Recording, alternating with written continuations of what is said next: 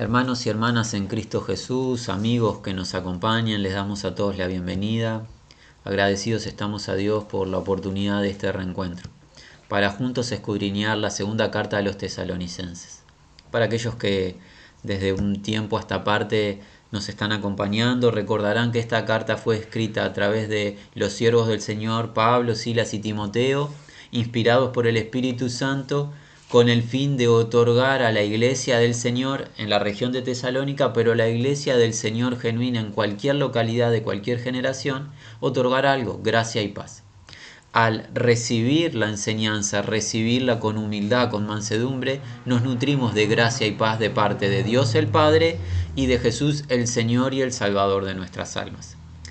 En el último encuentro nosotros pudimos dar culminación al capítulo número 2 en donde estuvimos viendo claramente la diferencia entre aquellos que serán engañados por haber rechazado la verdad y el amor de Dios en Cristo Jesús, serán engañados por fuerzas malignas, las cuales Dios permite que operen, entiéndase el hijo de perdición y el mismo Satanás adversario, Dios permitirá que ellos operen para engañar a aquellos que rechazan el amor de la verdad.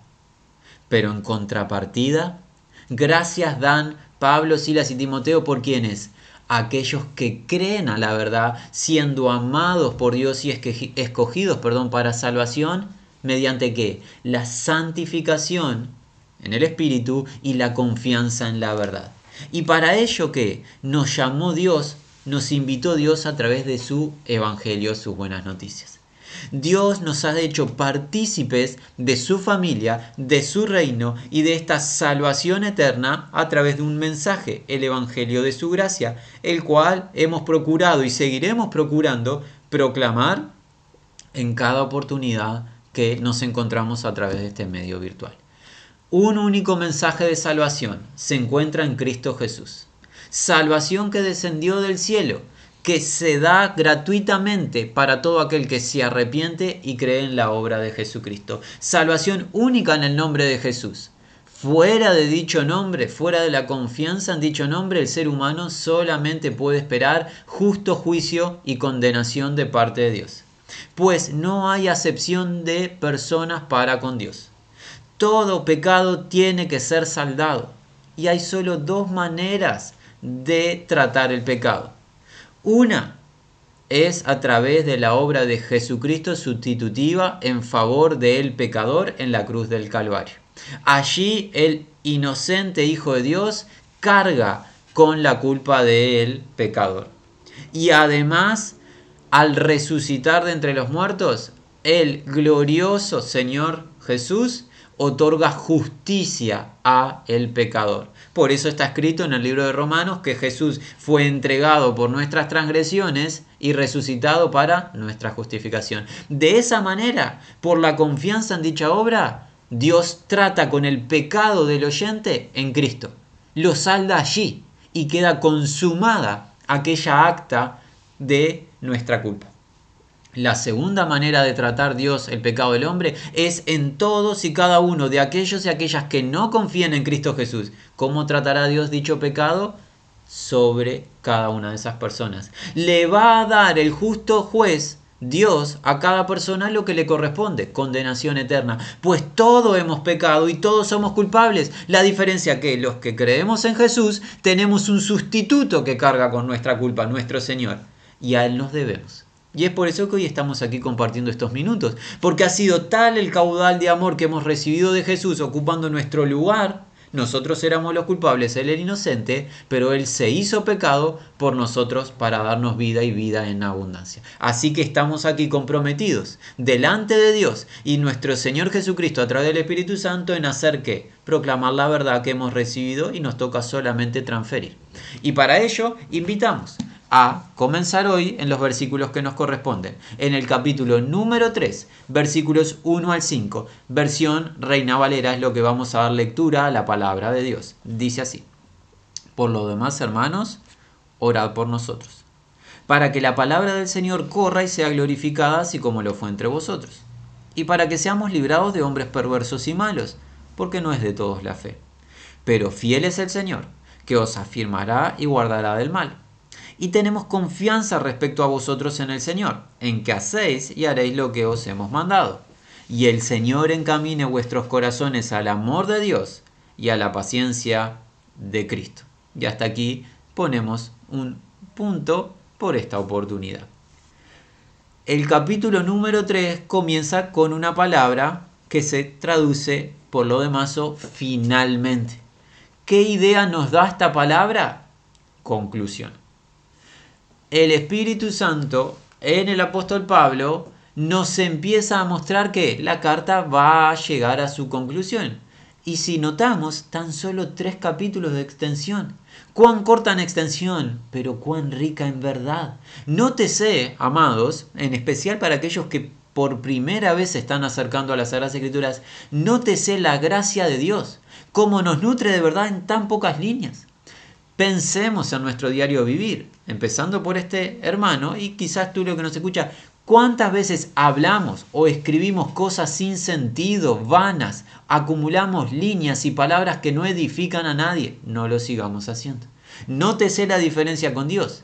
En tan pocas líneas, solo tres capítulos, nos ha llenado de verdad. Y así notamos con esta palabra finalmente que empieza la conclusión de la carta, empieza la culminación de este libro o de esta carta. Finalmente, ¿qué? Finalmente, una orden se nos va a dar. A ti que escuchas y a nosotros. ¿Cuál es la orden? Finalmente, orad, hermanos. La orden es orar, está en modo imperativo. Es una orden para los que creen en Jesús. Si tú eres de los que crees al Evangelio de la gracia de Dios, crees en el nombre de Jesús, tú recibes esta orden, hombre o mujer, grande o pequeño, no hay diferencia. Esto no es para un grupo selecto, es para todos los que creen en Jesús. ¿Cuál es la orden? Orad. Ahora, orad por todos los temas, sí, pero en este contexto, en estos versículos, se nos va a dar algo específico por lo que orar. Sigue, orad por nosotros, para que la palabra del Señor o del Kyrios avance. La idea es corra rápidamente y sea glorificada o reconocida o exaltada, palabras intercambiables, tal como también con vosotros. Pablo nos ordena por el Espíritu Santo orar. ¿Orar por quién? Por los apóstoles, por todos aquellos que estaban en el primer siglo encargados de la tarea de ministrar la palabra, de enseñar la palabra de Dios, de proclamar la palabra. El que hoy está escuchando, Dirá, Pablo ya no está más en la tierra. ¿Cómo cumplimos este mandamiento?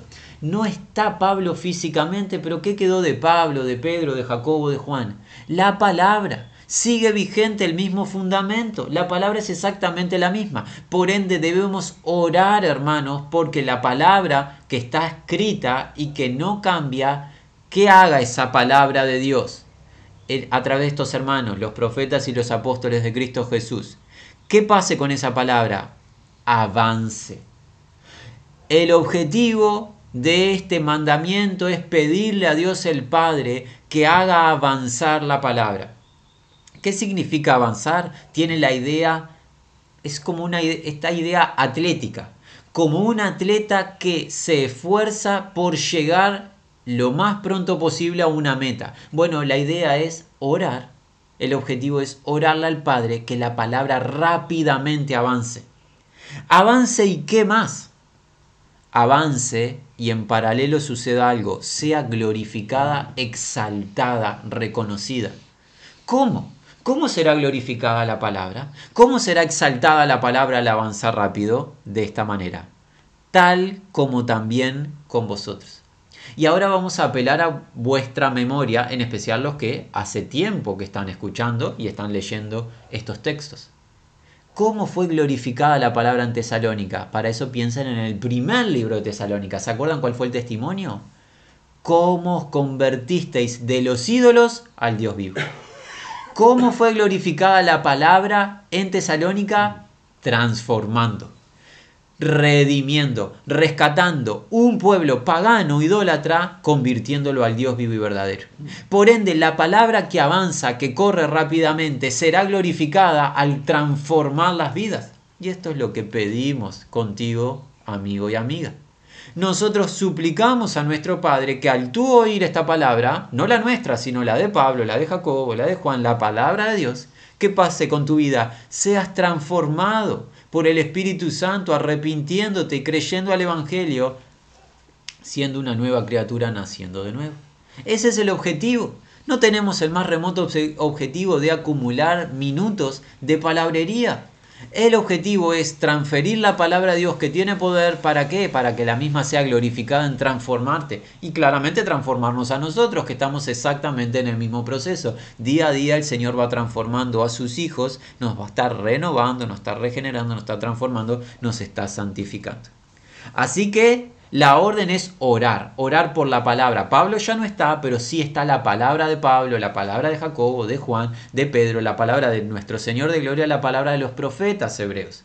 Esa palabra tenemos que pedir que el Señor la haga avanzar y que transforme vidas, que sea glorificada en la salvación de las almas. Algo más, versículo 2.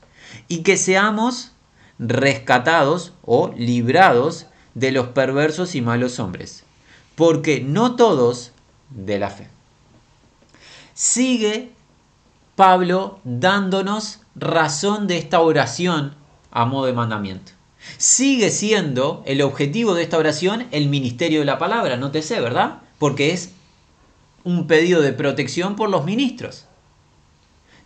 Hermanos, pidan, es la idea, pidan que, que nosotros, Pablo, Silvano, Timoteo, seamos protegidos, librados, rescatados de hombres perversos y malos, los cuales no pertenecen a la fe.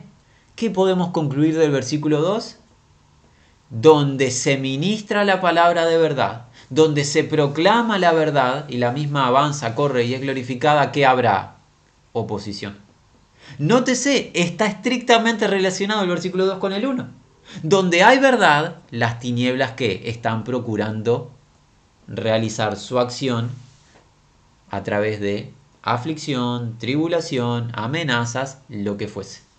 Pablo, inspirado por el Espíritu Santo, advertido por el Señor, se anticipa a esta obra de hombres malos y perversos y que pide en humildad. Nótese la humildad del apóstol, pide oración al rebaño. Es lo que debemos hacer nosotros. Orar hermano y hermana, tenemos todos nosotros que orar por aquellos hermanos que están ministrando la palabra en todas las naciones, para que el Señor les proteja, les rescate, les libre de hombres malos y perversos, porque no todos los seres humanos pertenecen a la fe. Hay personas que están en tinieblas y las tinieblas que hacen aborrecen a la luz. Y van a procurar que van a procurar que la palabra no avance. Pero es necesario recordar algo. ¿Qué dijo nuestro Señor de Gloria cuando nos comisionó la tarea? Toda potestad me es dada en los cielos, o me fue dada en los cielos y en la tierra, por tanto, id. La autoridad suprema en quien descansa en el Señor. A Él hay que pedirle. A Él hay que pedirle protección. Saber que cuando se ministre la palabra, la palabra va a correr, pero en paralelo, ¿qué va a suceder? Va a haber oposición, van a haber dificultades, a Él debemos en humildad pedirle protección. Dicho sea de paso, no debemos procurar nuestra defensa propia a través de nuestra fuerza física o de amenazas nuestras. Jamás. Pues no estamos llamados a vengarnos de nuestros adversarios, sino a amar a nuestros enemigos, proclamándoles la verdad y encomendando nuestras almas al juez justo. Dios sabe cuánto tiempo vamos a estar en esta tierra. Nuestros hermanos, nuestros maestros, todos ellos, a excepción de Juan, el siervo del Señor, al cual el Señor le preservó la vida nuestros hermanos, la tradición hebrea nos cuenta que todos fueron martirizados por el nombre del Señor. Pues el Dios así lo permitió. A Él debemos encomendar nuestras almas, ministrar la palabra y todos debemos orar los unos por los otros. Porque aquí alguien estará escuchando y dirá, Oh hermano, yo no fui encomendado a la tarea de ministrar la palabra. Yo no tengo la gracia de la enseñanza, de la predicación. Yo estoy por fuera. Oh no, tú estás muy confundido. Tú no estás por fuera. No hay ni grande ni pequeño que esté por fuera de la tarea. Todos, el mandamiento es para todos. ¿Cuál es el mandamiento? Orar por la palabra. Así no te toque a ti compartirla la palabra. Tú tienes que orar por la palabra. Y debemos de todos ministrar esta gracia de que clamarle al Señor, que proteja a los que la están predicando en cualquier región, que el Señor guarde de hombres malos y perversos. ¿Por qué? porque no todos provienen de la fe. Así que versículos 1 y 2 sabemos que están relacionados con el ministerio. El ministerio debe ser apoyado y en este caso, ¿cómo debe ser apoyado el ministerio? Con oración, debe ser respaldado en oración, para que la palabra avance. ¿Cómo avanza la palabra? Solamente si el Señor abre puerta. Si el Señor no abre puerta, la palabra no avanza. Pero recuerden, toda potestad al Señor le fue dada en los cielos y en la tierra. Él es poderoso para abrir puertas, para preparar el terreno para que esa palabra avance y al avanzar sea glorificada. Cuando la palabra avance y sea glorificada, adversarios se levantarán. Y pediremos a quién? Al Señor que nos guarde. ¿Y qué pasará? ¿Nos guardará o no? La pregunta, ¿verdad? Qué bueno que sigue el texto y no ha culminado el versículo número 3. Dice así. Sin embargo, fiel es el Quirios o el Señor, quien os afirmará, fortalecerá la idea y preservará del mal. Qué importante el versículo número 3, que es el versículo siguiente al 2. En el 2 Pablo nos enseñó de esta oposición, de este mal que estará operando en paralelo a la predicación de la verdad. Y alguien dirá, los predicadores, los ministros competentes del nuevo pacto, alguien dirá, se encuentran, se encuentran sin protección, se encuentran a la deriva. ¿Es eso verdad? De ningún modo. ¿Por qué sabemos? Que sabemos que hay un contraste en el versículo 3. Sin embargo, sin embargo, ¿qué? Fiel es el Kyrios. El Señor es un Dios fiel es un Dios confiable, no miente. ¿Y qué dijo? He aquí yo estoy con vosotros cuántos días? Todos los días hasta el fin del mundo. Cuando los hermanos salgan a predicar la palabra, salgan, entiéndase con traslado físico, lo hagan a través de internet o lo que fuese, no van solos, pues solo nada se puede hacer, ¿se acuerdan? Separados de mí nada podéis hacer, dijo el Señor. Cuando sale un hermano a anunciar la palabra, ¿quién está? El Señor. Y el Señor es fiel. ¿Fiel para hacer qué? Noten, fiel para afirmar o fortalecer a los que están ministrando, en este caso, en el contexto, pero a todo hermano y a toda hermana, a todos nos fortalece. Y hacer qué más? Él es fiel para preservar. Esta palabra preservar tiene la idea de mantener la mirada fija sobre alguien. Dios tiene su mirada puesta sobre su pueblo. Así está escrito. Tiene su mirada Dios sobre los justos. Y la idea es, está mirando, no mirando como un espectador de lujo, sino está mirando protegiendo. Fiel es Dios para afirmarles, fiel es Dios para mirar sobre ustedes y protegerles. Es la idea de esta palabra griega original. Por ende, el que ministre no tema los adversarios.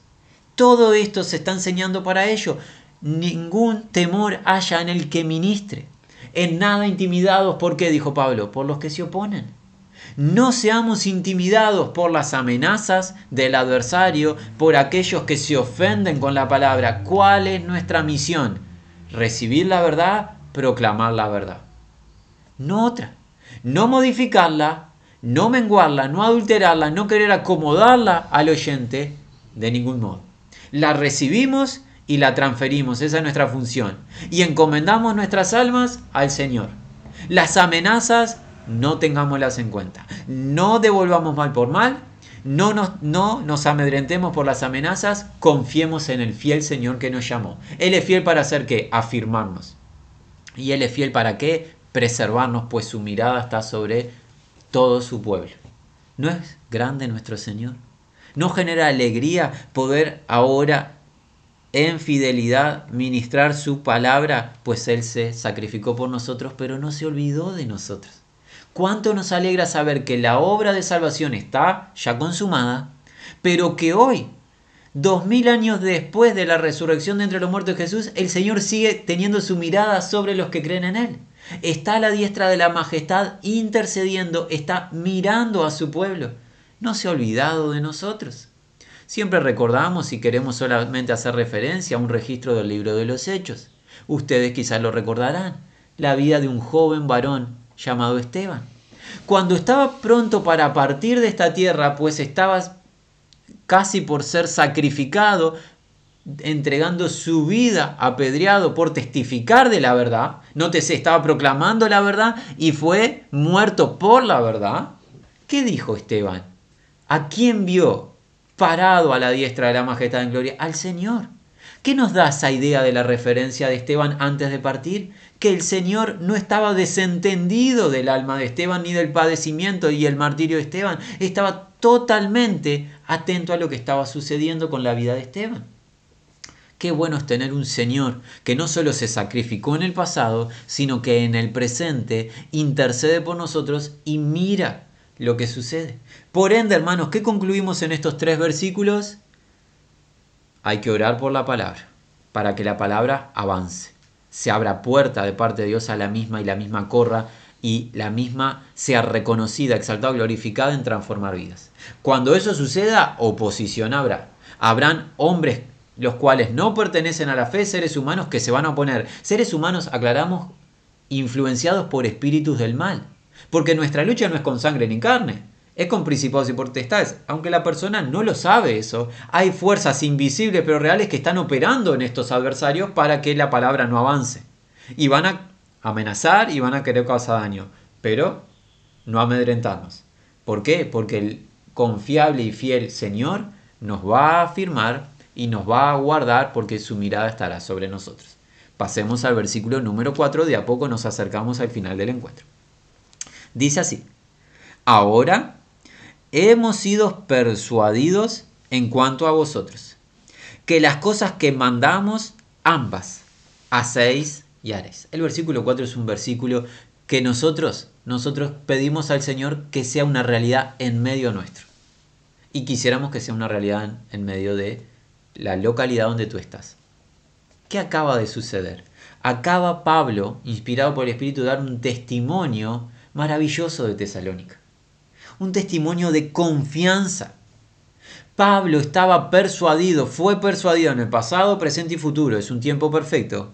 ¿Persuadido de qué? Que los hermanos, en cuanto a vosotros, que los hermanos en Tesalónica, las cosas que les mandaron los apóstoles, ambas, hacéis, ya la están haciendo en el presente y haréis en el futuro.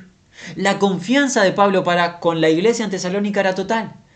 Fue persuadido por el Espíritu que esta era una verdadera iglesia que qué?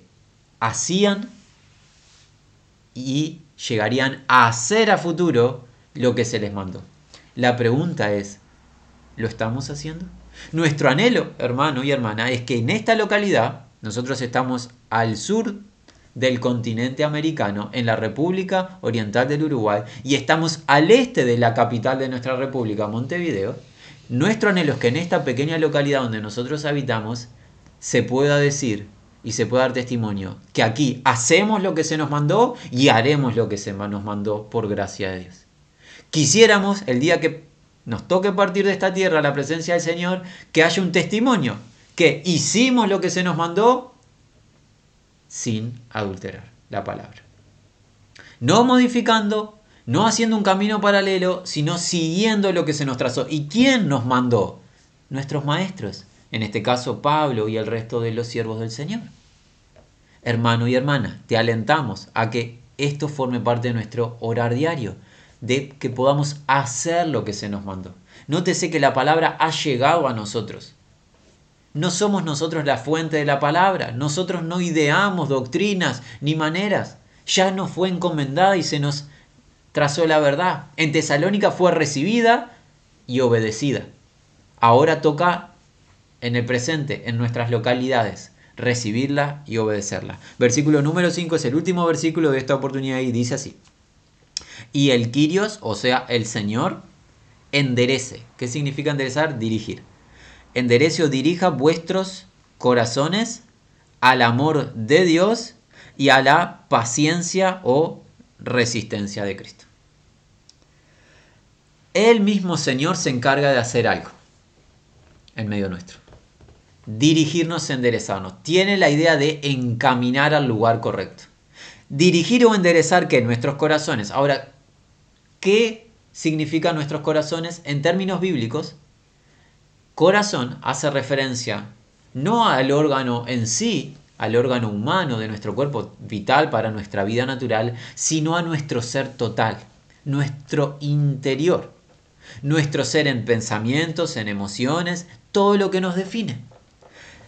¿Qué haga el Señor con nuestro ser? Lo dirija, lo direccione, lo encamine a algo, al amor de Dios. ¿Por qué es tan importante que seamos encaminados al amor de Dios? Porque el amor es el cumplimiento de la ley.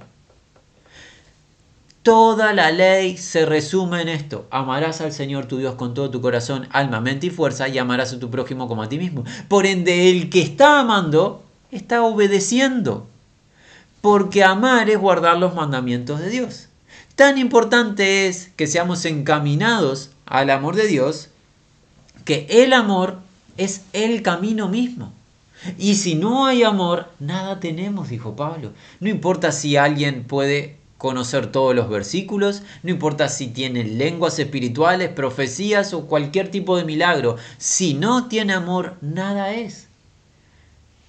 Necesario es que el Señor mismo se encargue de dirigir nuestro ser, la totalidad de nuestro ser, se encargue de encaminarnos al amor, pues el amor es el cumplimiento de la ley y a algo más, a la paciencia o resistencia de Cristo. Piensa en tu Salvador. Recuerda esa palabra Cristo que es el ungido, el Mesías, el único Salvador que Dios envió por ti y por mí. Piensa en tu Salvador, mi hermano. Su paciencia, su resistencia hasta la muerte y muerte de cruz. El inocente cargando tu culpa y la mía resistió, se fortaleció cuando quedó abandonado por todos. El inocente se hizo pecado por cada uno de nosotros. ¿Sabes qué, mi hermano? En especial si te está tocando compartir la palabra y estás padeciendo por estos adversarios que se citó, estamos en el mismo contexto, no nos hemos ido de él. Cuando tú pienses en tu interior, esto es demasiado, Dios me desamparó, esto es injusto lo que me está pasando, mira a tu Salvador. Él experimentó lo injusto sobre sí mismo. Él no merecía el castigo. Tú y yo lo merecíamos y resistió.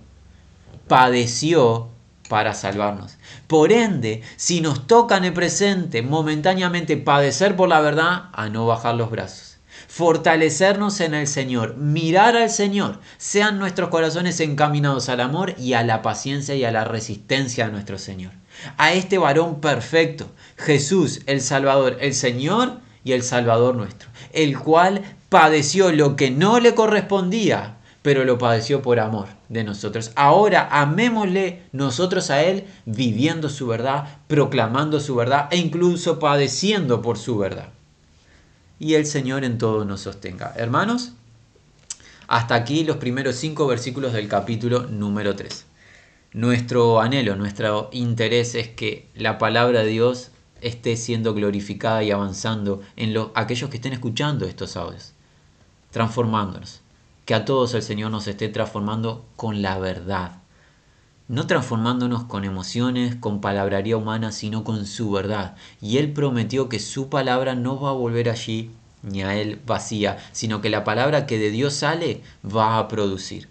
Estemos, estemos todos en un estado como de niños, humildes, recibiendo su palabra, la cual nos transformará y producirá gloria a Dios.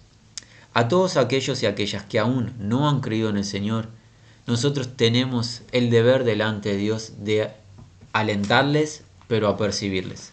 Amigo y amiga, si hoy tú estás con vida, hoy es el día aceptable, hoy es el día de salvación. Delante de Dios sabe, eres como la hierba del campo o como la neblina. Pronto estamos los seres humanos y pronto pasamos. Nadie garantiza que en la jornada siguiente vamos a respirar nuevamente. Por ende, hoy es el día de creer al Evangelio de la gracia de Dios y volvernos arrepentidos a Él. Pues si partimos de esta tierra sin creer, juicio eterno y condenación eterna, calamidad eterna nos corresponde y será justa la condenación de cada uno de aquellos que no, no han creído al Evangelio. Solamente hay salvación en Jesús y nosotros te animamos, te alentamos a que te vuelvas a tu Dios y Creador, te vuelvas arrepentido, que confieses lo que Él ha dicho, te pongas de acuerdo con el estado natural con el que Él te ha examinado y te ha hallado culpable y con la justicia que solamente Él te dará en Cristo Jesús. Arrepiéntete de tu pecado, cree en Cristo Jesús para recibir perdón de pecado, para recibir salvación que es por gracia, para recibir el don de la vida eterna que no mereces, pero que por amor Dios otorga en Cristo Jesús. Algo nos resta. Desear que la gracia, paz y el amor de Dios sea con todos los que aman a Jesucristo.